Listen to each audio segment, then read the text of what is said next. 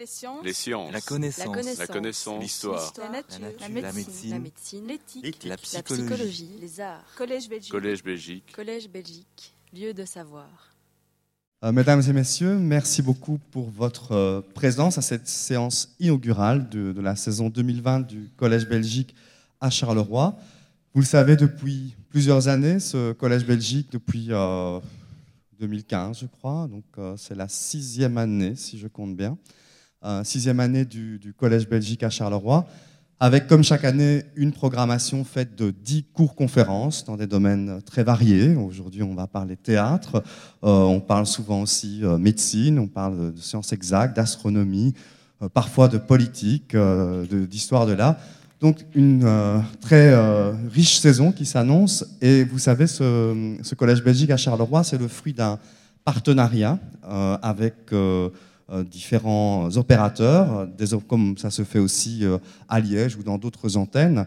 Euh, évidemment, l'Académie royale de Belgique, l'université ouverte de la Fédération Wallonie-Bruxelles, dont l'administrateur délégué va nous donner un petit mot d'introduction, et aussi le Palais des Beaux-Arts de Charleroi qui nous permet d'organiser ces, ces cours-conférences sous cette peinture murale de Magritte, la fée ignorante. Donc, très beau symbole aussi que cette euh, activité, ce cycle de conférences de mise à disponibilité par les meilleurs spécialistes du savoir pour tous et gratuitement puisse se faire sous l'égide un peu de Magritte qui est ici chez lui.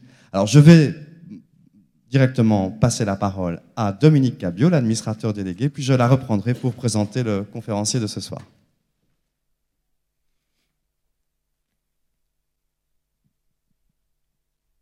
Euh, Mesdames, Messieurs, en titre et qualité, euh, comme Kevin vient de nous le rappeler, nous ouvrons ce soir la sixième. Un peu plus bas, un peu plus bas, voilà. Ces petits mots d'introduction sont utiles pour faire les réglages euh, du micro, ça ne nous aura pas échappé. Donc nous ouvrons ce soir notre sixième cycle de conférences du Collège Belgique, notre sixième saison, pour utiliser un vocabulaire des séries télévisées.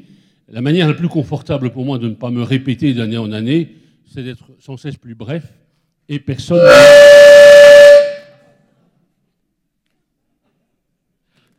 C'est Moulin Sarr.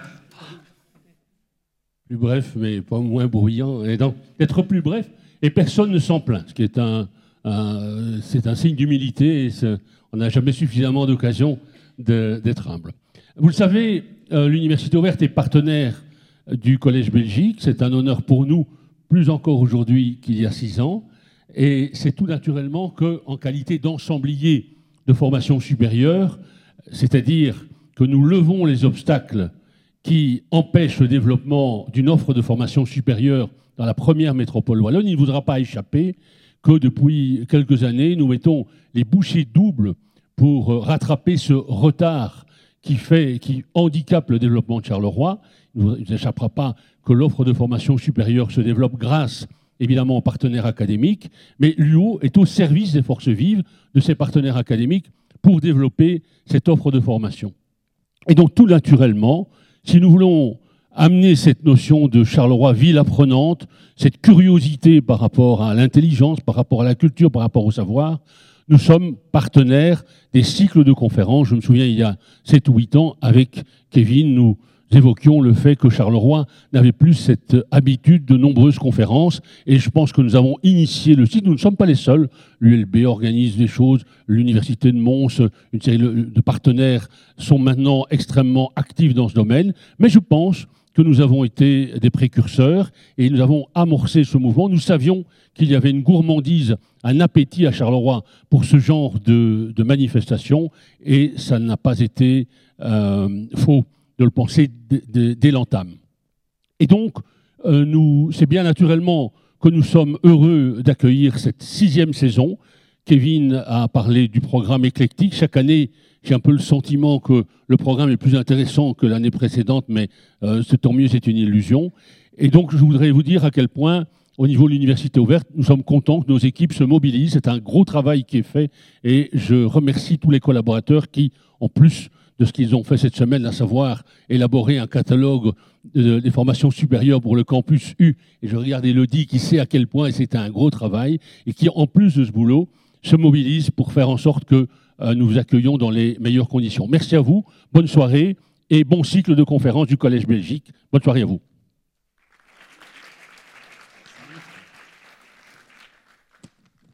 Eh bien voilà, euh, nous allons maintenant accueillir notre euh, conférencier de, ce soir.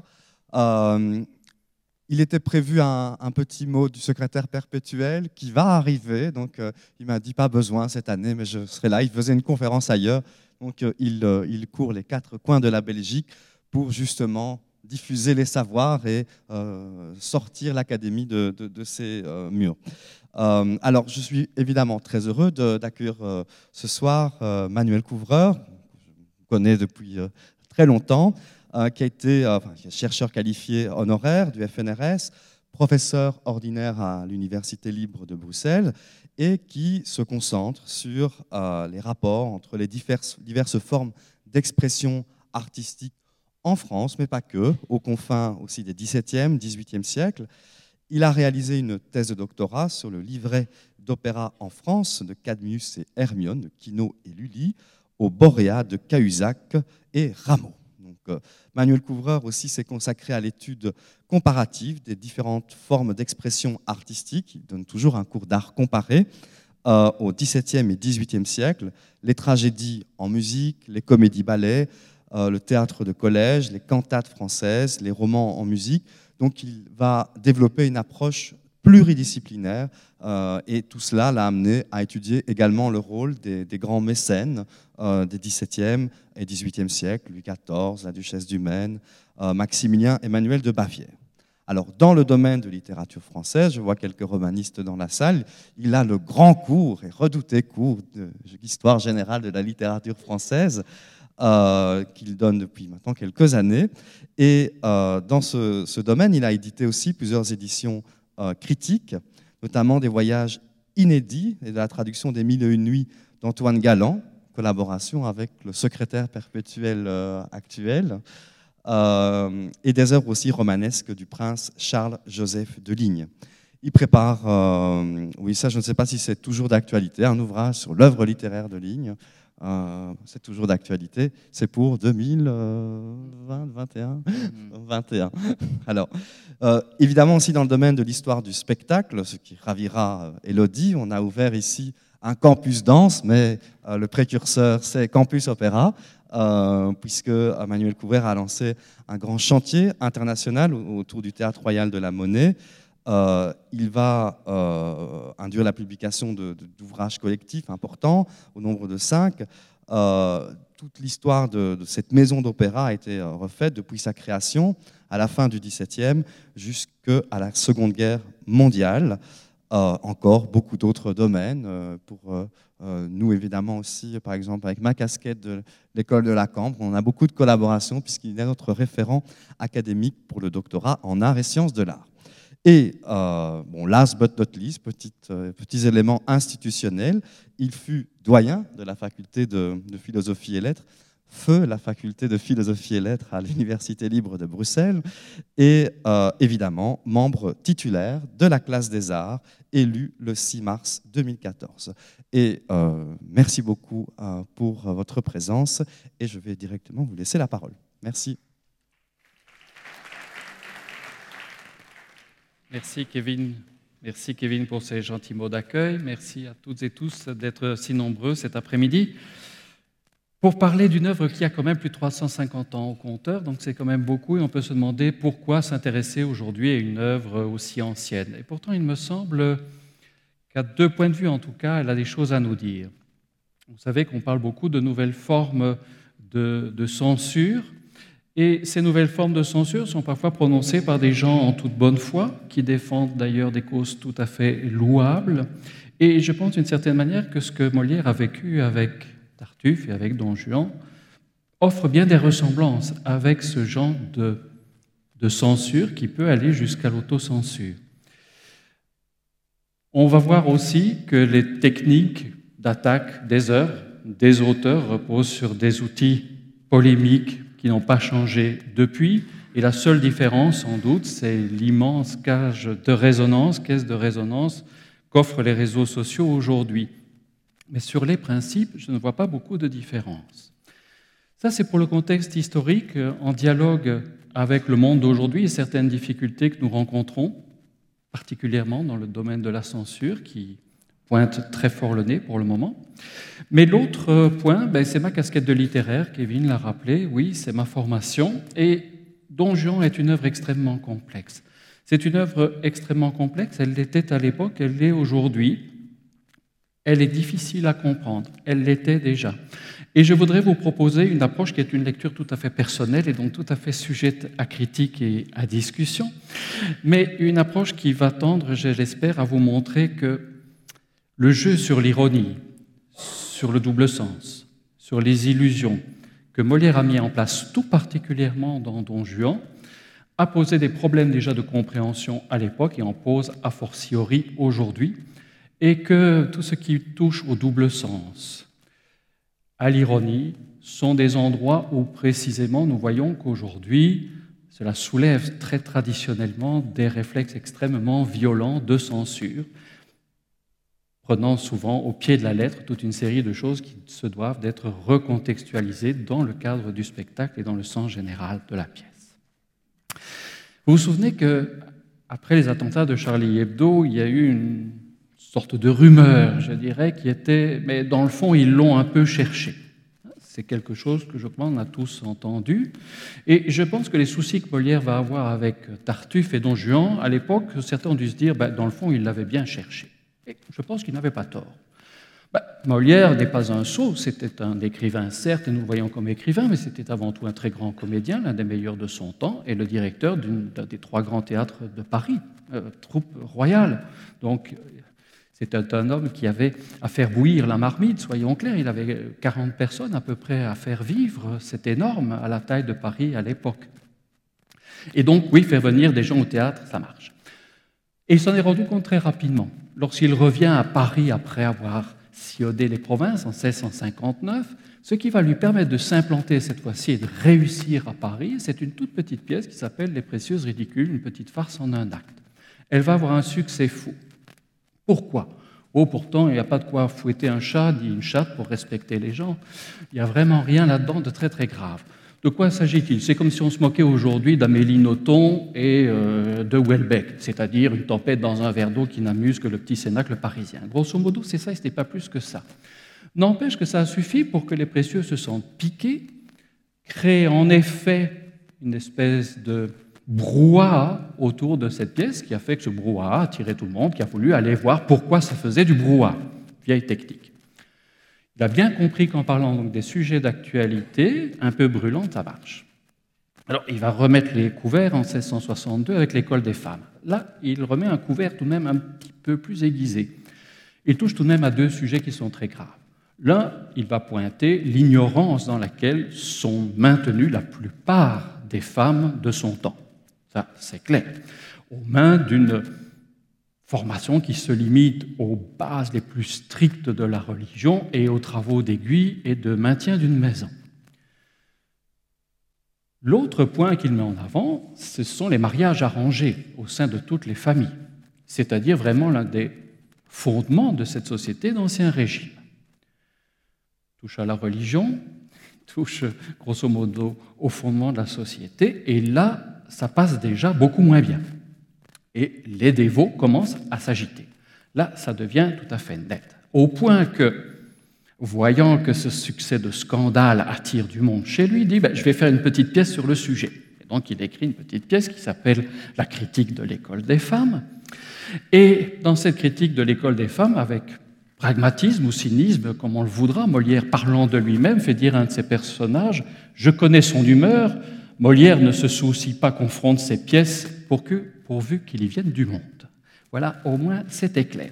Donc oui, il y a bien une politique de scandale, une manière très habile de jouer sur des choses qui peuvent surprendre, désarçonner pour attirer le public. Nil novice soupçonné, vous en êtes bien d'accord. À ce moment-là déjà, les attaques vont commencer à se tourner vers lui-même. Les attaques à dominem vont de plus en plus porter euh, sur Molière, non plus l'auteur, l'acteur, mais directement même sur la personne. En 1664, ça carrière ne cesse de, de, de croître et d'embellir. Vraiment, son succès est tout le temps au rendez-vous. Il va écrire une petite pièce, elle est en trois actes au départ, qu'il appelle L'Hypocrite. Le titre, a priori, était tout à fait clair. Et cette pièce va être créée dans des circonstances tout à fait particulières, puisque nous sommes à Versailles, c'est l'une des toutes grandes et des premières fêtes que, Louis XIV va donner dans son nouveau château, dans ses nouveaux jardins de Versailles. Et euh, il va demander, parmi les divertissements qui lui sont proposés, que la troupe de Molière crée devant lui cette nouvelle pièce, L'Hypocrite. Donc, caution du roi, toute la cour est présente, tout va bien. Malheureusement, quand Molière va vouloir la créer à Paris, effectivement, les dévots vont s'agiter, l'archevêque Ardouin de Péréfix va euh, interdire la pièce, et c'est pour Molière le début d'un combat qu'il va mener, en effet, pendant euh, cinq ans bien remplis, avant d'arriver à pouvoir faire jouer cette pièce. Gageons quand même qu'en mettant le doigt sur l'hypocrisie, il visait bien la polémique, et par la polémique à attirer du monde dans son théâtre. Ce qui est intéressant, c'est de voir que le roi, à ce moment-là, au début en tout cas, soutient cette polémique et soutient Molière dans ce projet de réforme de la société française par le rire et par la comédie. Voilà un texte qui vous prouvera que la violence que nous trouvons sur les réseaux sociaux aujourd'hui rien envier à celle qu'on avait déjà à l'époque. Un prêtre, un curé, le curé de Saint-Barthélemy, Pierre Rouillet, écrit au roi dans ce texte, le roi glorieux au monde, un texte où, rien que moins, eh bien, il appelle à cuire Molière à feu vif. Et donc, euh, ce n'est pas une attaque à mais cette fois-ci, on trouve qu'il est allé tellement loin qu'il faut le condamner et l'exécuter. Un homme ou plutôt un démon vêtu de chair et habillé en homme, et le plus signalé impie et libertin qui fut jamais dans les siècles passés, avait eu assez d'impiété et d'abomination pour faire sortir de son esprit diabolique une pièce toute prête d'être rendue publique, en la faisant monter sur le théâtre à la dérision de toute l'Église? Il méritait par cet attentat sacrilège et impie un dernier supplice exemplaire et public. Et le feu même avant-coureur de celui de l'enfer, pour exprimer un crime si grief de lèse-majesté divine qui va ruiner la religion catholique en blâmant et jouant sa plus religieuse et sainte pratique, qui est la conduite et direction des âmes et des familles par de sages guides et conducteurs pieux. Effectivement, de ce que l'on peut soupçonner avoir été cette première pièce, l'hypocrite, qui nous est inconnue, il semblait bien que c'était en effet un personnage qui était avec un petit rabat, un, être un peu hermaphrodite à la fois de la ville et de l'Église, et qui, sur la base de sa bonne réputation de mœurs, était parvenu à entrer chez un bon bourgeois, Orgon, et à devenir son directeur de conscience, effectivement, directeur des âmes, comme le pointe ici le curé. Mais la chair est faible et au vu de la beauté de l'épouse d'Orgon, vous savez qu'il se passe, comme dans la pièce de Tartuffe, évidemment, il va essayer de séduire l'épouse de son protecteur jusqu'au moment où l'épouse, pour révéler la chose, forcera son mari à se cacher sous la table et à assister à la scène pour le moins vive de drague que lui mène euh, le Tartuffe, cet hypocrite en question. Donc oui, ça touche quand même à un personnage qui n'est pas un prêtre, est quand même à moitié un. Et donc le sujet était quand même pour le moins délicat. Le sujet était délicat et Molière va mettre un peu d'huile sur le feu. On lui prépare un bûcher, il se dit tant qu'à faire, mettons encore un peu d'huile, qu'on s'amuse un peu. Il y aura encore plus de monde quand on pourra jouer la pièce. Très bien. Qu'est-ce qu'il fait? Ben, Il va dire si, je la lis, les marquis, les précieuses, les cocus et les médecins ont souffert doucement qu'on les ait représentés.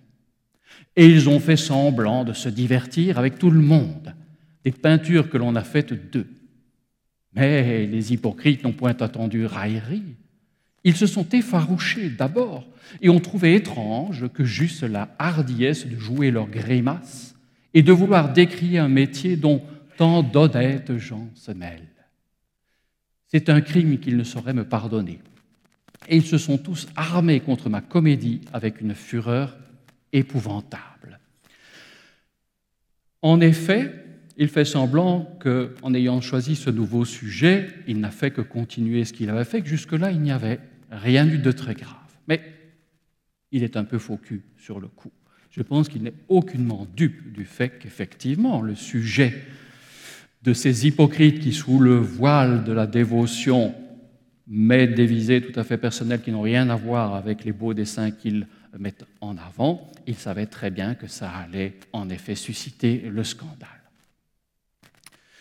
Dès lors, bien entendu, il dit, si ça suscite tellement de violence, c'est parce que pour une fois, là, j'ai touché un vice qui est un vice suprême, les cocudes, les médecins, tout ça, tout le monde en rit, mais là j'ai dû aller chatouiller quelque chose qui est vraiment terrible, et ce sont ces gens qui, se reconnaissant dans ma comédie, veulent à tout prix la me faire taire, qu'on la retire et qu'on ne la joue pas.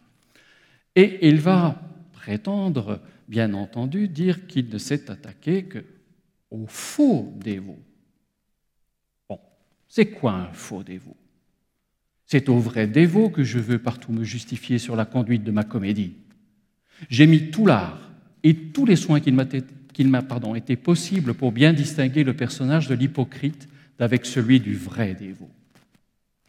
Huit jours après qu'elle eût été défendue, donc au sens d'interdite, huit jours après qu'elle eût été interdite, on représenta devant la cour une pièce intitulée Scaramouche ermite. Et le roi, en sortant, dit au prince de Condé je voudrais bien savoir pourquoi les gens qui se scandalisent si fort de la comédie de Molière ne disent mot de celle de Scaramouche. À quoi le prince de Condé répondit La raison de cela, c'est que la comédie de Scaramouche joue le ciel et la religion, dont ces messieurs ne se soucient point, mais celle de Molière les joue eux-mêmes, c'est ce qu'ils ne peuvent souffrir. Le prince de Condé, ce n'est pas rien. C'était un esprit fort et c'est quand même la branche cadette de la famille royale de France, apte à monter sur le trône dans le cas où la branche aînée viendrait à tarir. Et en effet, cette question de vraie et de fausse dévotion, c'était compliqué et Molière le savait. Le sieur de Rochemont, dans ses observations sur le festin de Pierre, revient sur le scandale euh, de Tartuffe et en effet dit qu'on ne voit pas très bien ce qui est la vraie et la fausse dévotion. Il a composé son Tartuffe et a voulu rendre les dévots des ridicules ou des hypocrites. Il a cru qu'il ne pouvait défendre ses maximes qu'en faisant la satire de ceux qui les pouvaient condamner. Certes, c'est bien affaire à Molière de parler de la dévotion, avec laquelle il a si peu de commerce, et qu'il n'a jamais connue ni par pratique ni par théorie. L'hypocrite et le dévot ont une même apparence. Ce n'est qu'une même chose dans le public. Il n'y a que l'intérieur qui les distingue. Ce n'est pas faux. Et en disant cela, il ne fait que reprendre l'un des textes religieux les plus célèbres du XVIIe siècle, l'un des textes les plus lus, l'introduction à la vie des votes de Saint François de Sales, qui lui-même pointait déjà le fait que la vraie dévotion est une dévotion intérieure et que seul Dieu peut voir, et que les signes extérieurs de cette dévotion, qu'elle soit vraie ou fausse, forcément, quand vous avez un bon singe, il imite fort bien les signes extérieurs. Ainsi, beaucoup de personnes se couvrent de certaines actions extérieures appartenant à la sainte dévotion. Et le monde croit que ce soit vraiment gens dévots et spirituels. Mais en vérité, ce ne sont que des statues et fantômes de dévotion. La vraie et vivante dévotion au filoté présuppose l'amour de Dieu. Le problème, c'est que le public, euh, ce n'est pas Dieu, n'a pas un œil qui peut aller voir et sonder les corps, et donc ce que l'on voyait sur la scène, c'était effectivement des dévots qui étaient soit dès lors ridicules, comme Orgon qui se fait berner, soit effectivement des hypocrites comme le Tartuffe. Molière sait qu'il peut compter sur le roi dans ces années-là. 1664, premier placé au roi pour demander au roi de lever l'interdiction et de pouvoir jouer Tartuffe. Et c'est dans ce contexte, tout de même d'une pièce interdite, pour Molière, c'est quelque chose de très grave, c'est une grande pièce en cinq actes et en vers sur laquelle il a travaillé plusieurs années. sur laquelle il peut compter avoir des recettes extrêmement importantes et on l'empêche de la jouer. Donc c'est extrêmement grave du point de vue aussi de la gestion de la troupe. Et c'est dans ce contexte très tendu qu'il va avoir l'idée, à mes yeux et a priori très farfelue, de composer le Don Juan, que l'on appelle à l'époque le festin de Pierre. Festin de Pierre est créé dans les mois qui suivent l'interdiction de Tartuffe, interdit en nous, et donc euh, euh, fin de l'année déjà, Don Juan est presque prêt à être joué.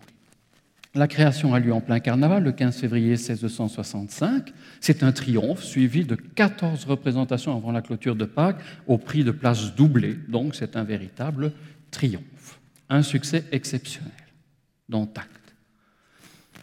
On n'entend pas l'archevêque, on n'entend pas le président de la Moignon. La censure semble passer sur cette pièce comme de l'eau qui coule. Très bien. Pourtant, si on regarde bien, Molière ne la reprend pas à la rouverture, il ne reprend pas la pièce. Très curieux. Il ne l'éditera lui-même jamais. C'est une pièce qui a été éditée d'abord en 1682 par sa veuve, et puis sur une copie en 1693, une copie très intéressante. On remarque que le roi n'y a jamais assisté, mais que le 14 août suivant, 14 août 1665, la troupe qui était celle de son frère, monsieur, frère unique du roi, devient tout à coup la troupe du roi, c'est-à-dire qu'il se l'attache à titre personnel. Et vous aurez du mal de m'enlever de l'esprit que, effectivement, Louis XIV a absolument cautionné l'affaire Don Juan. Bien que Don Juan n'ait pas provoqué le même scandale que Dartuffe, je pense que c'est bien à la demande du roi que Molière finalement a retiré discrètement cette pièce, ne l'a jamais éditée, et qu'en échange de cette docilité, de cette compréhension, il s'est vu promu, il ne pouvait pas espérer plus haute promotion, comme comédien du roi, attitré lui-même. Ça a d'ailleurs fait hurler les amis de Molière, comme dans notre visée, qui disent Oui, on voulait brûler Molière, le grand roi catholique Louis XIV, qu'est-ce qu'il fait? Non, il ne le brûle pas, loin de là. Molière est vraiment diabolique. Et pour le punir comme il le mérite, Louis XIV vient en fait d'ajouter une nouvelle pension à celle qu'il lui faisait l'honneur de lui donner comme auteur, lui ayant donné cette seconde et à toute sa troupe comme à ses comédiens. C'est un titre qu'il leur a commandé de prendre et c'est par là qu'il a voulu faire connaître qu'il ne se laisse pas surprendre au Tartuffe. Vous voyez que dès 1665, Tartuffe est entré pour désigner déjà un hypocrite. Il est déjà devenu un nom commun. Je termine sur l'affaire Tartuffe avant de revenir à Don Juan. 1667, nouvelle version de l'hypocrite. Cette fois-ci, il s'appelle l'imposteur. Molière a changé quand même pas mal de choses. Cette fois-ci, c'est un repris de justice qui, en effet, a réussi, comme il le dit, à s'impatroniser dans la demeure d'Orgon sous le voile, en effet, d'une dévotion, mais qui est ici absolument feinte. C'est assez différent du premier personnage qui était quand même un directeur de conscience qui finalement chancelait lui-même devant la beauté d'Elmire. L'écart est assez euh, sensible. La pièce compte désormais cinq actes. Elle est créée avec l'accord verbal du roi, mais l'accord verbal du roi, ça ne vaut pas grand-chose. Et la pièce est aussitôt interdite par le Parlement de Paris, qui rappelle que c'est toujours bien cette pièce qui a été interdite par l'archevêque Ardouin de Péréfixe.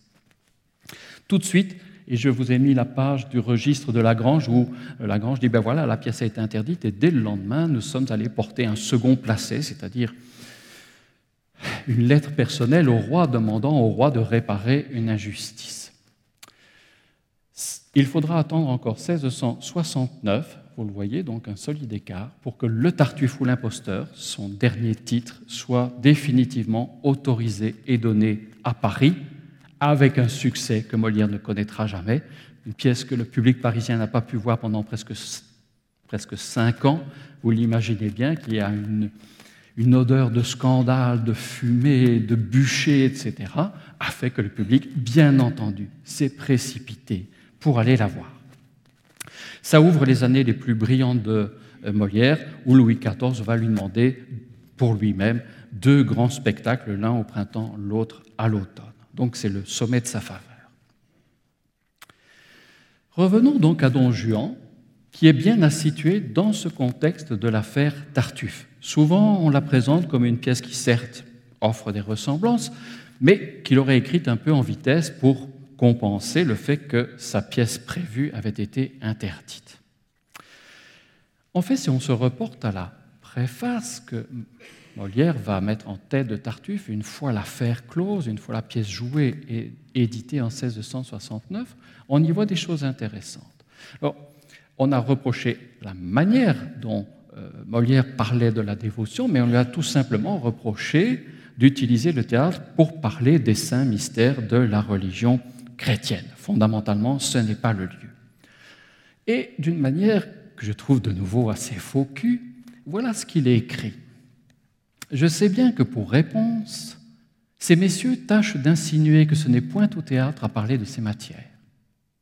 Les Espagnols, nos voisins, ne célèbrent guère de fête où la comédie ne soit mêlée.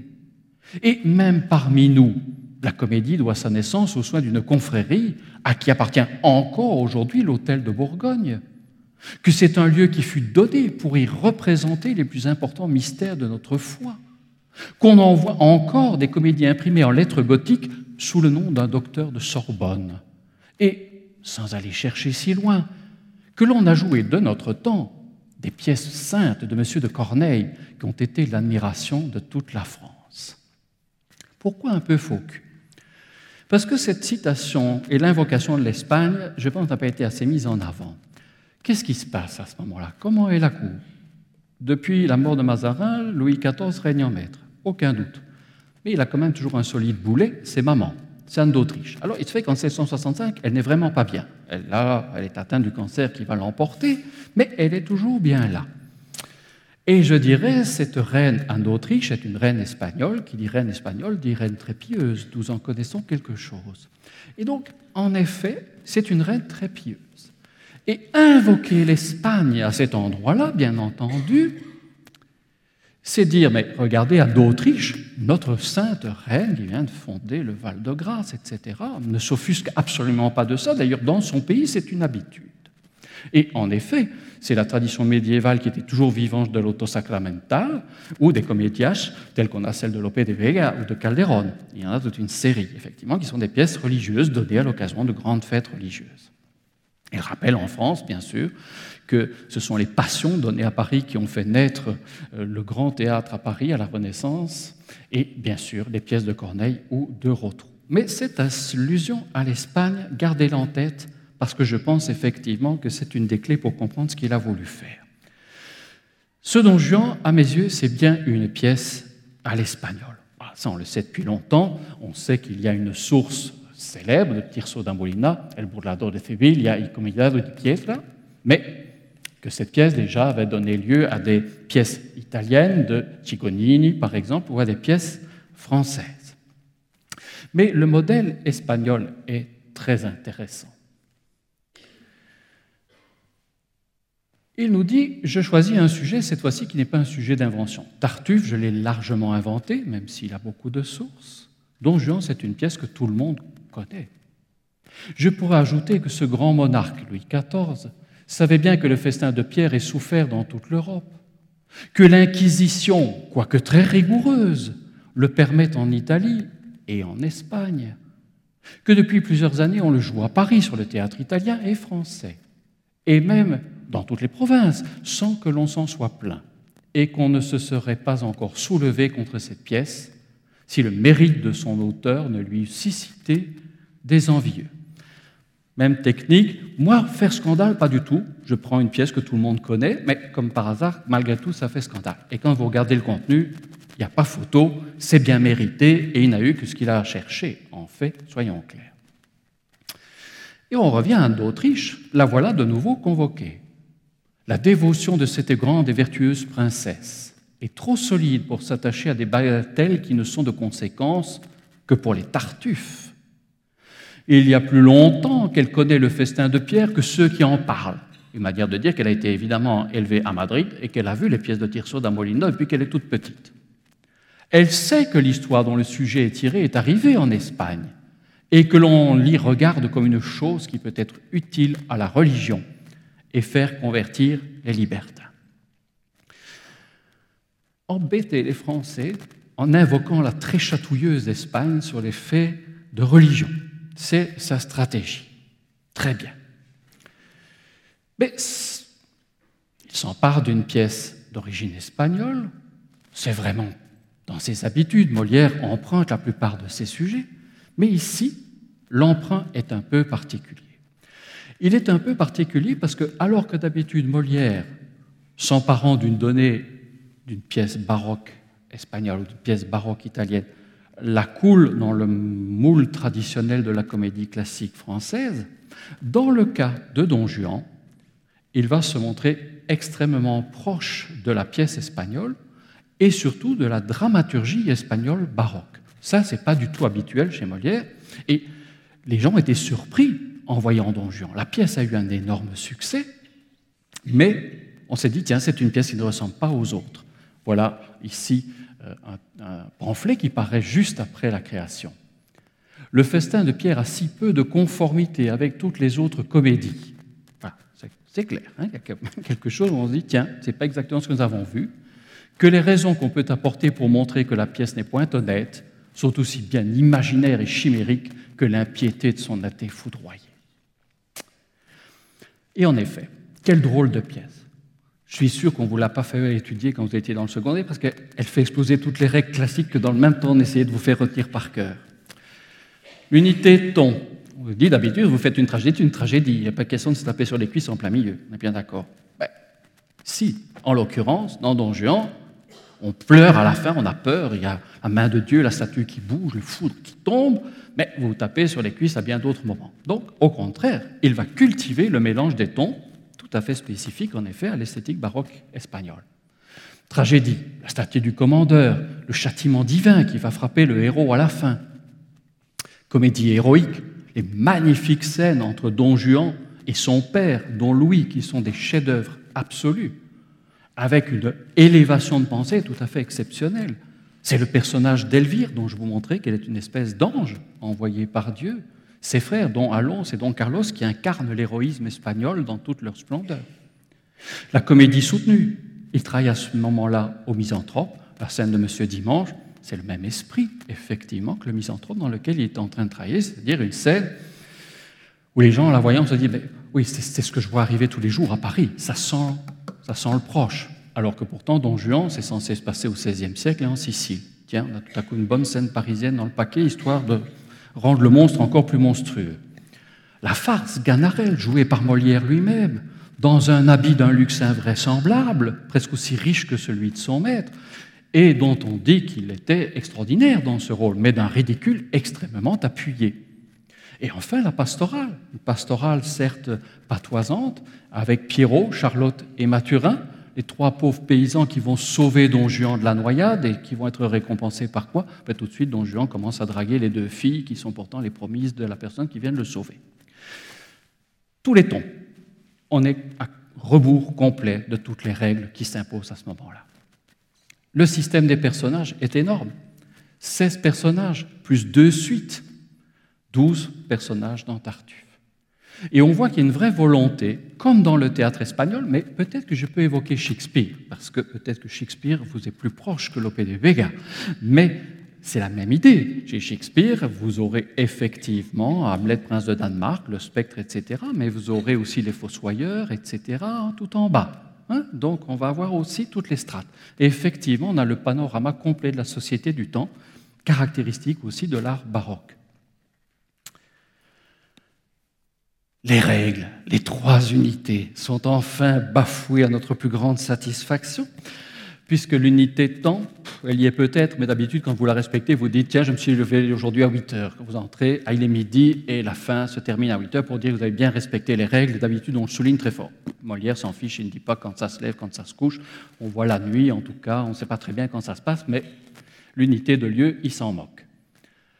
L'unité de temps. L'unité de lieu, même chose dès le mois de décembre, avec des sommes qui lui ont coûté extrêmement cher, il commande six décors complets. C'est dire qu'il attend de cette pièce un énorme succès. Parce que vous ne créez pas six décors pour la jouer normalement 15 fois.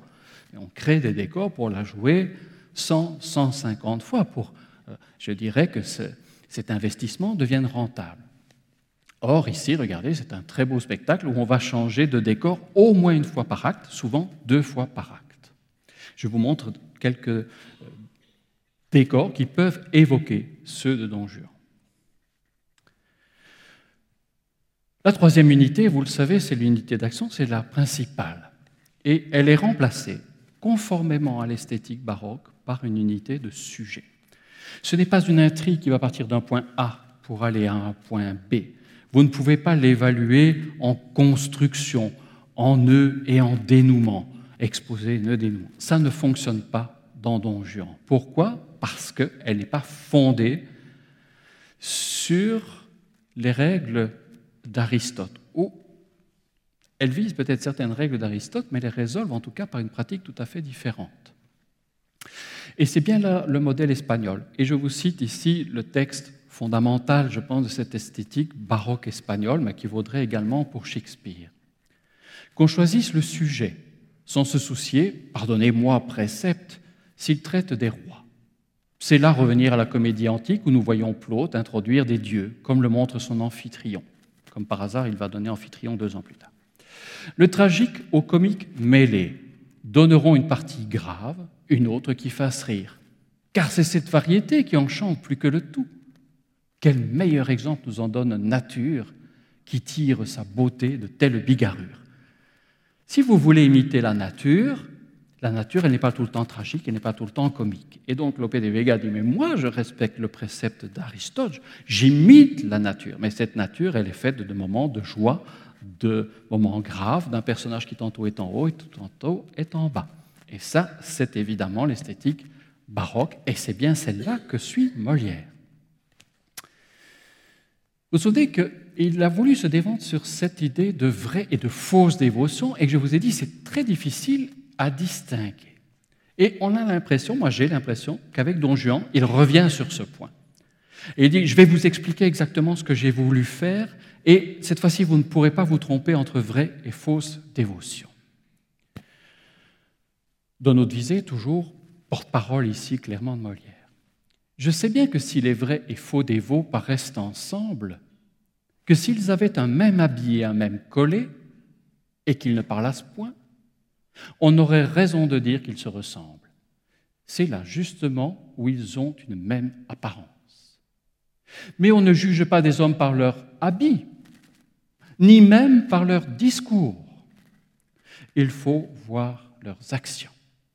Et ces deux personnes auront à peine commencé d'agir que l'on dira d'abord, voilà un véritable dévot, voilà un hypocrite. J'ai souligné les trois mots parce que je pense qu'en effet, c'est bien la voix de Molière que l'on entend derrière ce pamphlet. L'habit, le discours, les actions. En prenant une pièce baroque euh, espagnole, en changeant tout le temps de lieu, en se fichant des unités, vous avez une pièce qui est une des pièces les plus agitées de Molière. Lorsque vous prenez le misanthrope, grosso modo, il se dispute à la première scène, il se dispute toujours à la fin, il ne s'est rien passé entre les deux. Grosso modo, je pense que j'ai bien résumé le misanthrope. C'est le tour de force génial du misanthrope, mais c'est quand même ça ne se passe absolument rien. Ce n'est pas du tout le cas dans Don Juan. Il entre en grand seigneur et il finit quand même foudroyé que je sache, bien grillé à point et hop, aux enfers. Donc, non, ce n'est pas du tout la même pièce. Et donc, effectivement, il y a de l'action. Et il va en effet travailler sur ces deux aspects. L'habit. L'habit fait-il le moine? Je pense que c'est vraiment l'une des grandes questions que pose Don Juan et que Molière vous invite à vous poser en regardant sa pièce. On connaît les costumes, certes par les inventaires, mais ils sont très sommaires pour certains, mais on est frappé combien dans la pièce Molière lui-même évoque le costume des personnages, souvent leur disant Mon Dieu, comme ils sont étranges, ces costumes.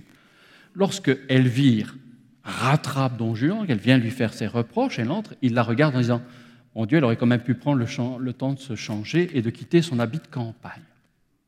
Quelle drôle de chose. Ça nous permet de savoir qu'elle arrive, non pas en, en espagnol du XVIe siècle, mais qu'elle est en habit de campagne. C'est une âme en peine. Elle n'a pas eu le temps de se changer. Il y a une urgence. Elle vient directement dans ses habits de voyage trouver Don Juan, qui s'en moque. Et elle sortira en habit négligé avec un voile, presque habillée en religieuse. Et vous savez que cette couleur religieuse, éveillera un dernier désir chez Don Juan, qui le dit de manière très explicite. Don Juan lui-même entre en homme de qualité, je le décris, on a la description par son valet, une perruque blonde et bien frisée, des plumes à votre chapeau, un habit bien doré et des rubans couleur de feu. Or, au deuxième acte, il y a naufrage, je vous l'ai dit. Ben, le naufrage, il est sauvé, mais quand vous êtes tombé à l'eau, vous êtes mouillé. Donc, on le recueille et on le fout à poil pour bien sécher ses vêtements. Et là, on a une scène tout à fait extraordinaire parce que le paysan qui l'a sauvé dit ben, Vous savez, quand il est à poil, c'est quand même pas ce que tu as vu, hein. c'est quand même beaucoup moins joli à voir. Et si tu voyais tout ce qu'il faut faire pour faire un don juan, c'est extraordinaire. La description est incroyable. Tout nu, donc, au deuxième acte. Et au troisième acte, parce qu'il doit fuir, il se cache sous un vêtement. Et qu'est-ce qu'il prend comme vêtement? L'habit de campagne d'Elvire au premier acte dont il s'était moqué. Ça fait beaucoup de changements de costume pour rien, parce que ça ne sert à rien pour faire avancer la pièce. Mais Molière souligne tout. Sganarelle, au troisième acte, lui aussi, pour fuir, s'est déguisé. Et il a trouvé un, attirail ridicule de vieux médecin. C'est très intéressant cette scène-là, parce que qu'est-ce qu'il dit à son maître? Oui, je suis habillé en vieux médecin, ça te fait rire parce que j'ai l'air ridicule, mais savez-vous, monsieur, que cet habit me met déjà en considération? Et il explique qu'effectivement, depuis qu'il est en médecin, tout le monde vient le consulter, que du coup, il est beaucoup plus intelligent, qu'il parle, que tout le monde croit qu'il est très malin, etc. L'habit fait donc bien le moine. Nous sommes vraiment dans une esthétique baroque. Je vous ai mis cette gravure, la mascarade universelle, le carnaval perpétuel. Nous sommes dans le grand modèle baroque. Peut-être vous souvenez-vous de la devise de René Descartes? Elle est étonnante, hein, le cartésien. Larvatus prodeo, j'avance masqué. Incroyable, incroyable devise de ce personnage qui nous paraît presque le père des Lumières. J'avance masqué. Et effectivement, ce jeu sur le costume, c'est de vous forcer à dire ah, il apparaît comme ça, mais est-ce qu'il est vraiment comme ça? Ah, Quand il est comme ça, il a l'air d'être comme ça, mais il n'est plus comme ça. C'est-à-dire que le spectateur est mis face au personnage dans une situation d'interrogation. Est-ce que je vois est bien ce qui est? C'est la grande interrogation du monde comme un théâtre universel, bien entendu, où nous jouons tous notre rôle, où Dieu est un sorte de grand marionnettiste et où nous avançons masqués. Si on arrache un de nos masques, il y en a un autre derrière, on n'arrive jamais véritablement à nous saisir. Cette thématique du costume, donc très récurrente, renforce cette manière de placer le spectateur dans une situation d'interrogation. La seconde, vous vous souvenez, c'était les paroles. Et donc c'est le second point que Molière va mettre en avant. Est-ce que ce qui est dit est ce qui est dit Ça a l'air idiot, mais vous allez voir que ça n'est pas si idiot que ça. Il y a très longtemps qu'on a remarqué qu'il y a une scène tout à fait bizarre qui ouvre le Don Juan. Ben, plutôt que de vous en parler, je vais vous la faire entendre et vous la montrer. Un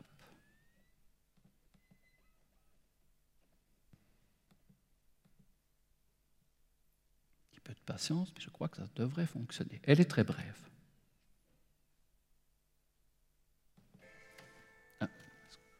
il n'y a plus de son, vous pouvez remettre?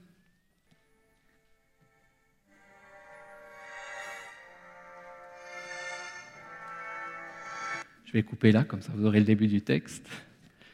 Si je dois faire quelque chose, dites-le moi, hein, comme ça je ne vous dérange plus.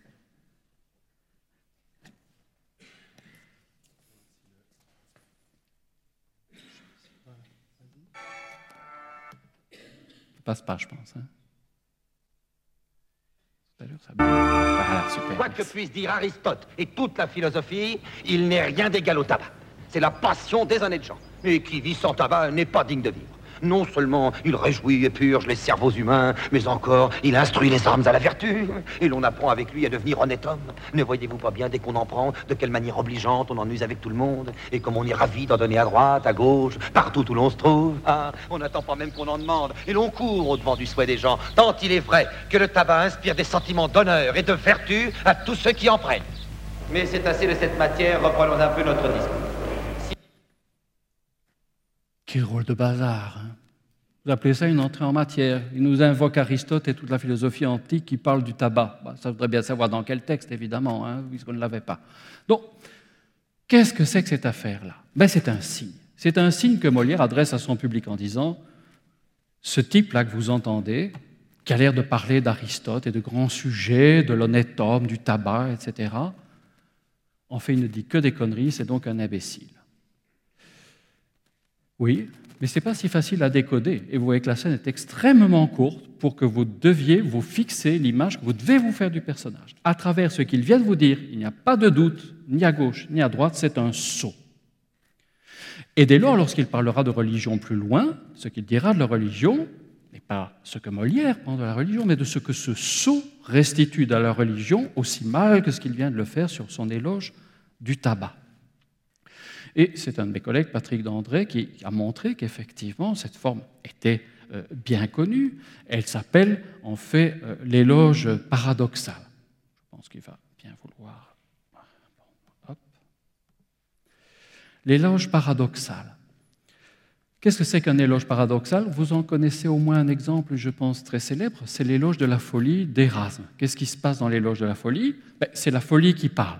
Dès lors, tout ce que dit un personnage qui est fou doit être évidemment pris par antiphrase. Ce qui est dit n'est pas ce qu'il faut comprendre.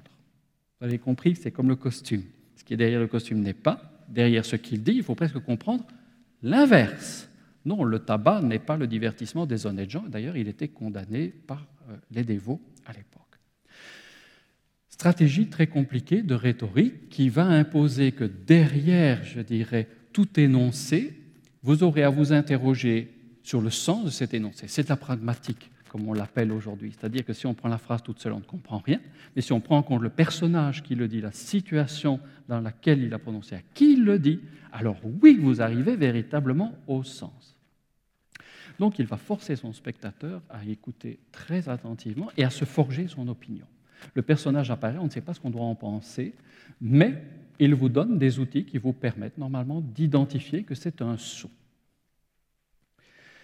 Vous l'avez compris, je pense que c'est une pièce à l'espagnol avec une visée religieuse comme ses modèles espagnols et comme sa pièce euh, d'origine.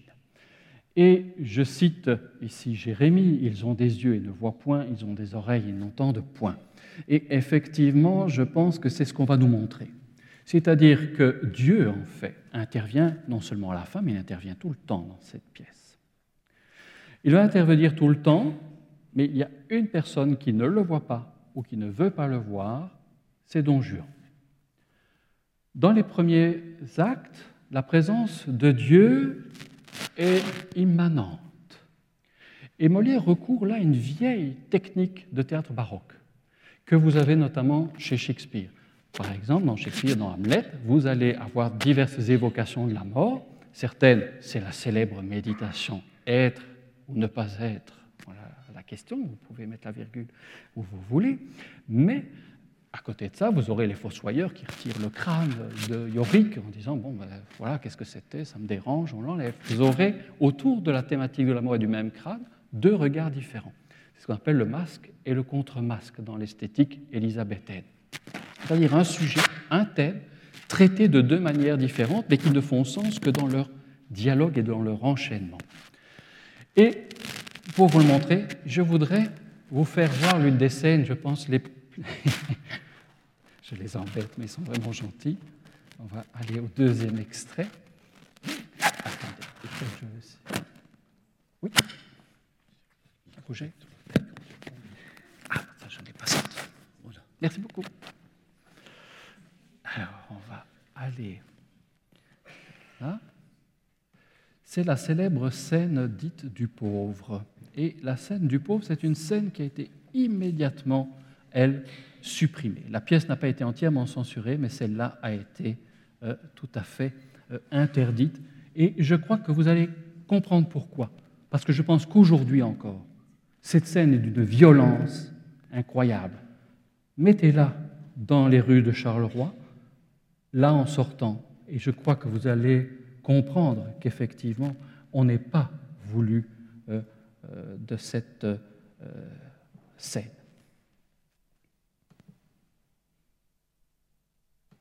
que vous soyez damné.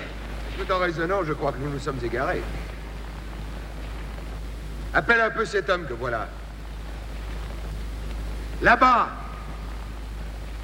Pour lui demander le chemin. Oh là Oh, l'homme Wow, mon compère Hé, l'ami Un petit mot, s'il vous plaît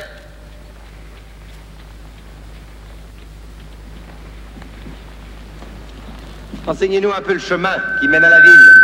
Vous n'avez qu'à suivre cette route, messieurs, et détourner à main droite quand vous serez au bout de la forêt. Mais je vous donne avis que vous devez vous tenir sur vos gardes, et que depuis quelque temps, il y a des voleurs ici autour. Je te suis bien obligé, mon ami, et te rends grâce de tout mon cœur. Si vous vouliez, monsieur, me secourir de quelque aumône. Ah.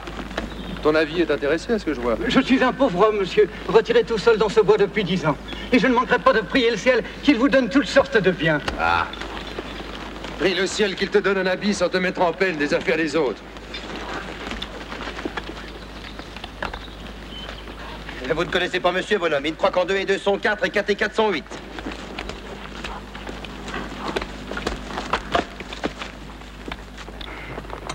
Mais quelle est ton occupation parmi ces arbres?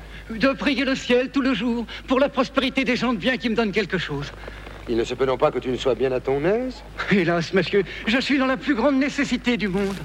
Tu te moques. Un homme qui paie le ciel tout le jour ne peut manquer d'être bien dans ses affaires. Mais je vous assure, monsieur, que le plus souvent, je n'ai pas un morceau de pain à me mettre sous les dents. Voilà qui est étrange. Tu es bien mal reconnu de tes soins. Je m'en vais te donner un louis d'or. Tout à l'heure.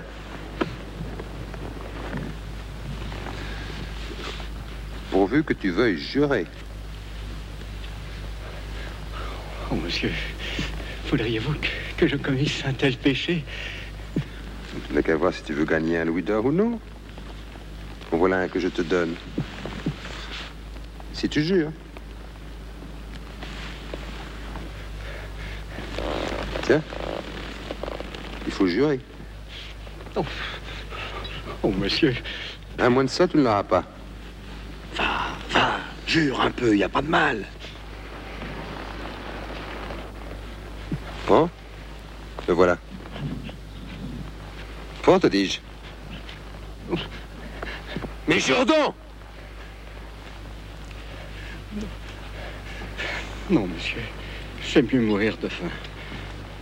Va, va, je te le donne. Pour l'amour de l'humanité.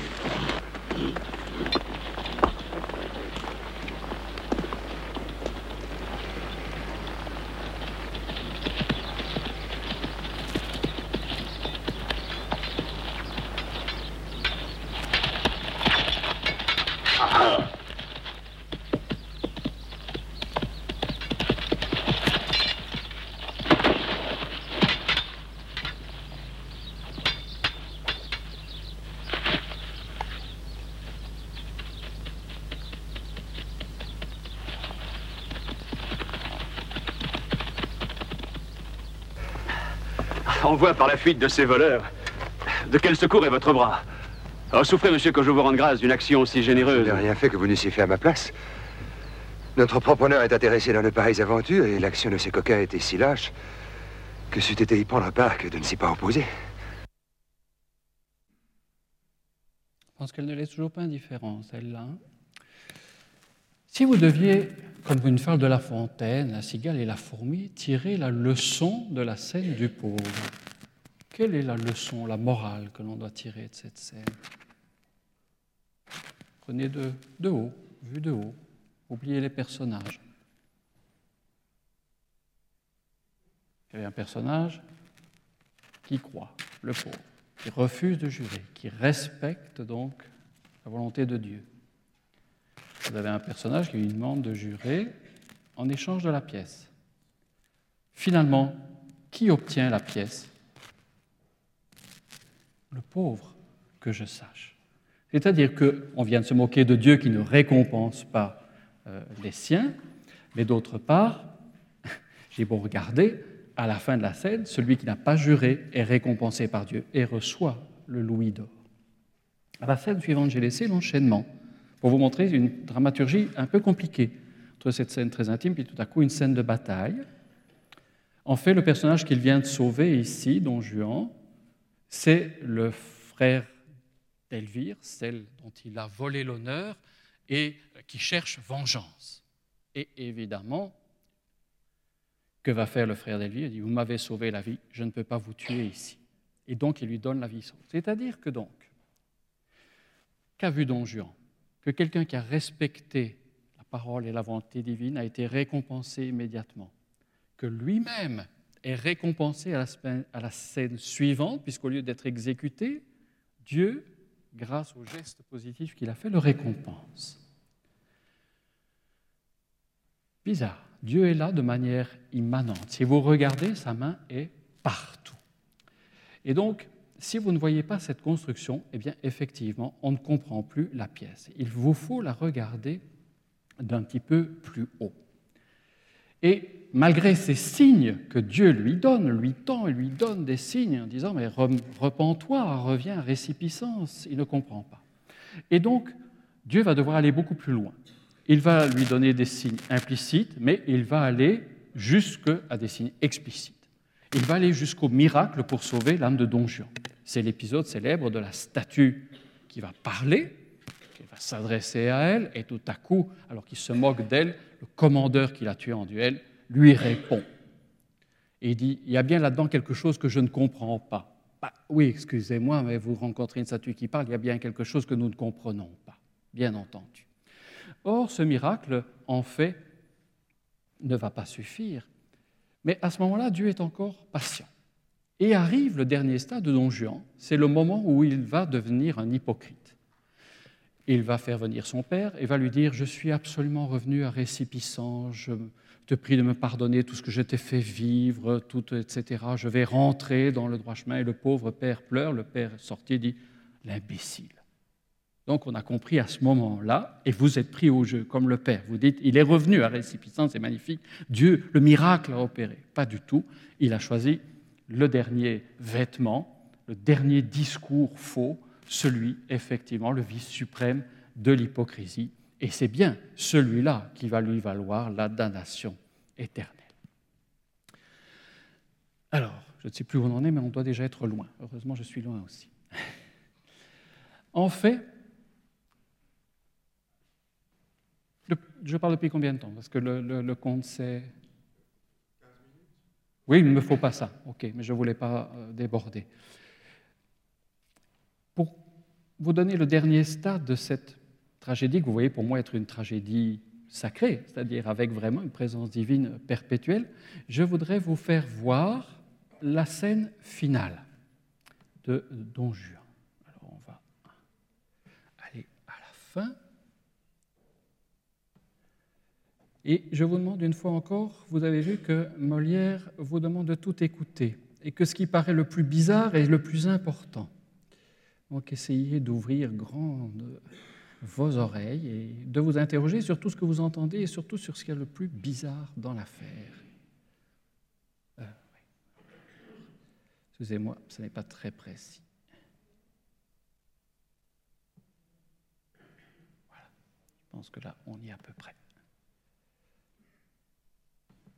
profiter de la miséricorde du ciel, et s'il ne se repent ici, sa perte est résolue.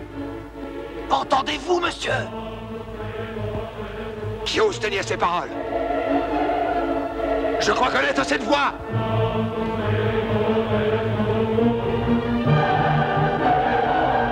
Oh, monsieur, c'est un spectre. Je le reconnais au marché. Spectre, fantôme ou diable, je veux voir ce que c'est Oh, ciel Mais voyez-vous, monsieur, ce changement de figure Non, non, rien n'est capable de m'imprimer de la terreur. Et je vous éprouve avec mon épée si c'est un corps ou un esprit Oh, monsieur Rendez-vous à tant de preuves et jetez-vous vite dans le repentir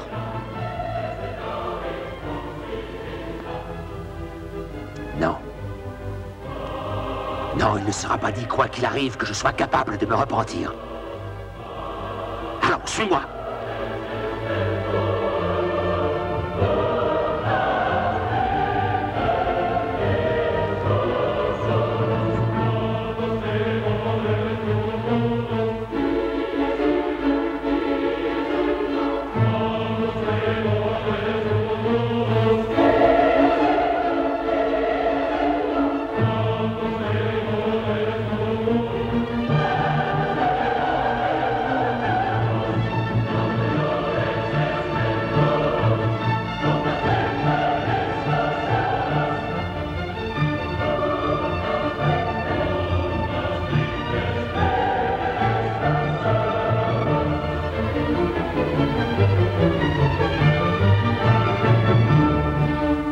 Arrêtez.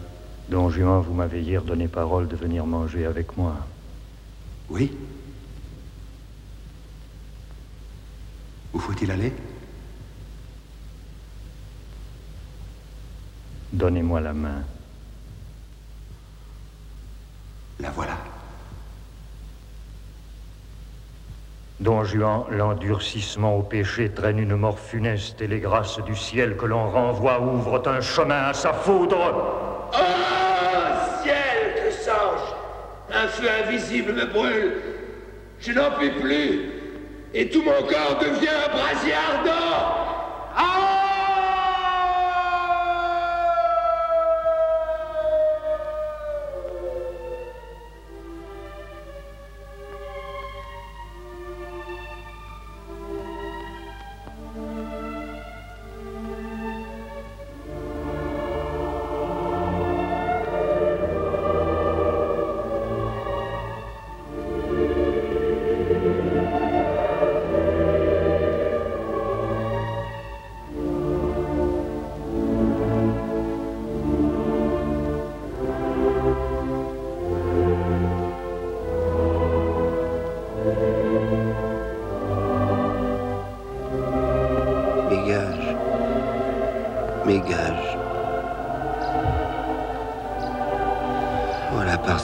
Chacun satisfait.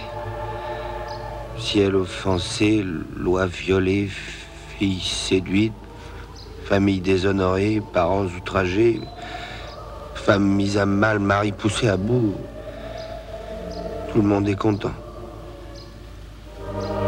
Il n'y a que moi seul. Le malheureux.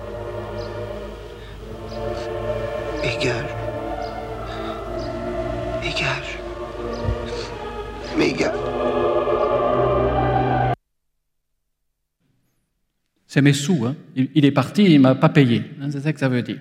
Vous imaginez que cette fin quand même été assez choquante. Alors quand Molière dit qu'il ne choquait pas, excusez-moi, mais si, c'est choquant, bien entendu.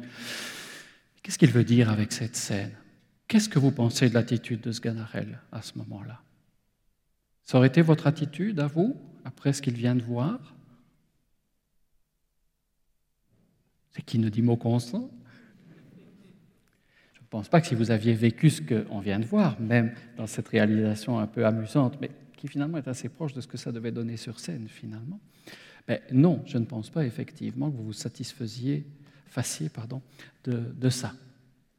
Et en effet, on n'a pas à se satisfaire de ça. Mais regardez ce qu'il fait. Depuis le début, il nous montre un monde où les gens sont déguisés, où les paroles ne sont pas les vraies paroles, où il vous force à passer au-delà des apparences, à aller au-delà des discours, à créer le sens par vous-même. À la fin, d'une certaine manière, c'est la farce est terminée. On tire le rideau, vous vous retrouvez dans la salle, et d'une certaine manière, Sganarelle, il est vous sur la scène. Et ce que Molière vous dit, vous venez de voir quelque chose. Si vous ne pensez qu'à l'argent que vous avez payé pour voir le spectacle, vous n'avez rien compris. Vous n'avez pas vu les signes non plus. Et donc, c'est fini à la comédie. C'est vraiment cette phrase-là, effectivement, qu'il vous dit. Vous ne repensez qu'aux choses matérielles alors qu'on vous a présenté ici un spectacle où la main de Dieu intervient sans cesse. Et la main de Dieu, elle était beaucoup plus visible qu'elle ne l'est aujourd'hui. Dans la réalisation, vous l'avez vu quand même, il y a d'abord un spectre, une femme.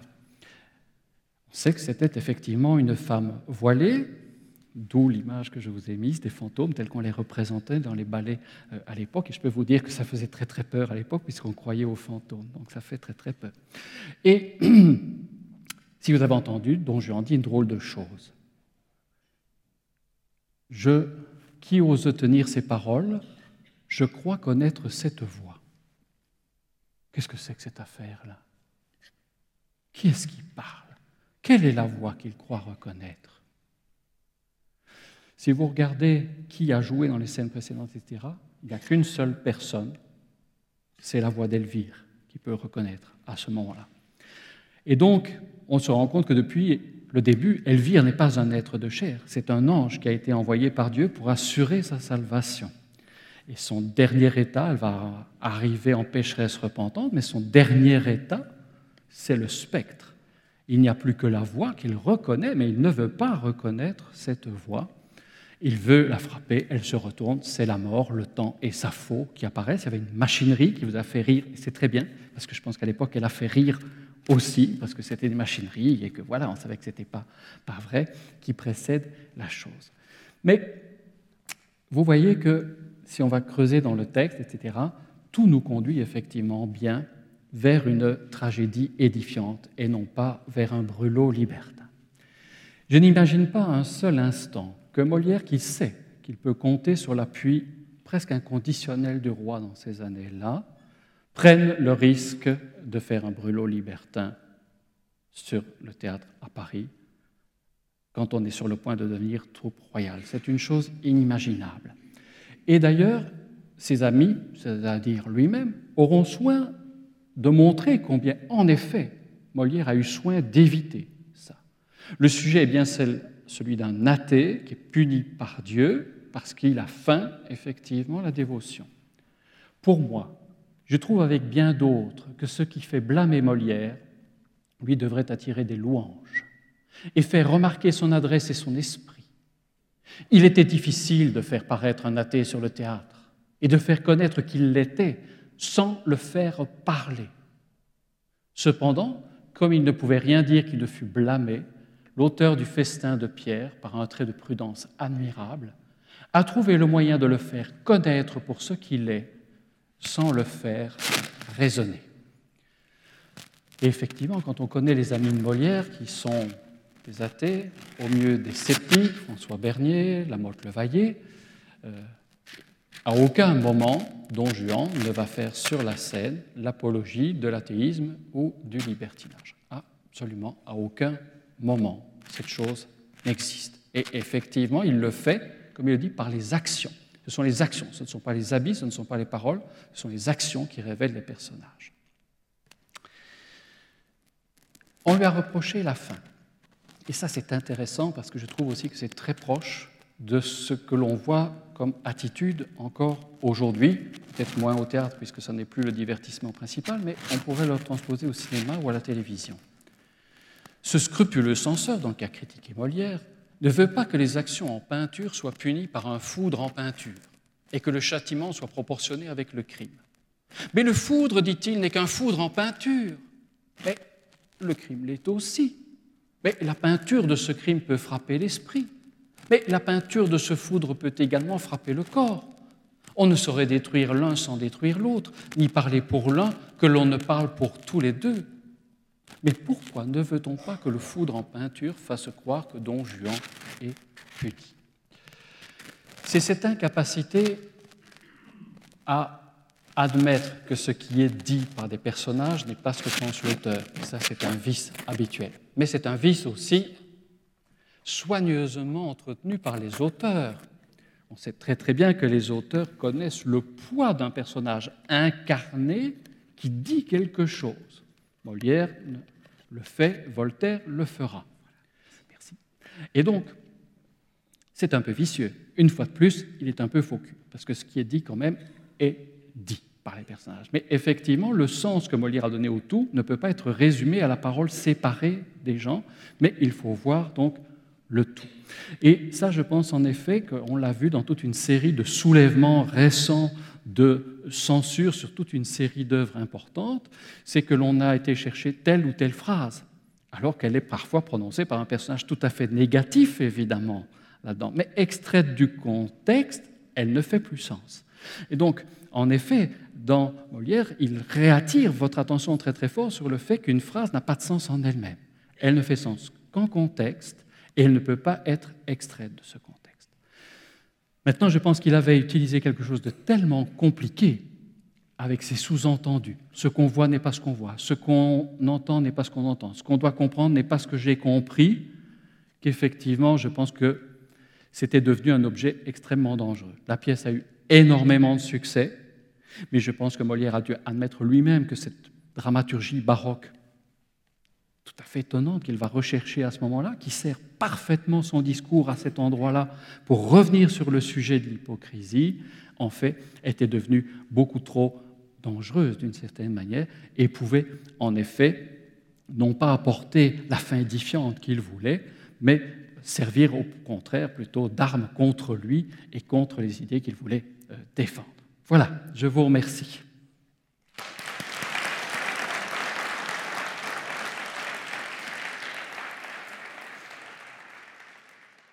Les sciences. Les sciences. La connaissance. La connaissance. L'histoire. La nature. La La nature, médecine. la La médecine. L'éthique. l'éthique, la La psychologie. psychologie. Les arts. Collège Belgique. Collège Belgique. Collège Belgique. Lieu de savoir.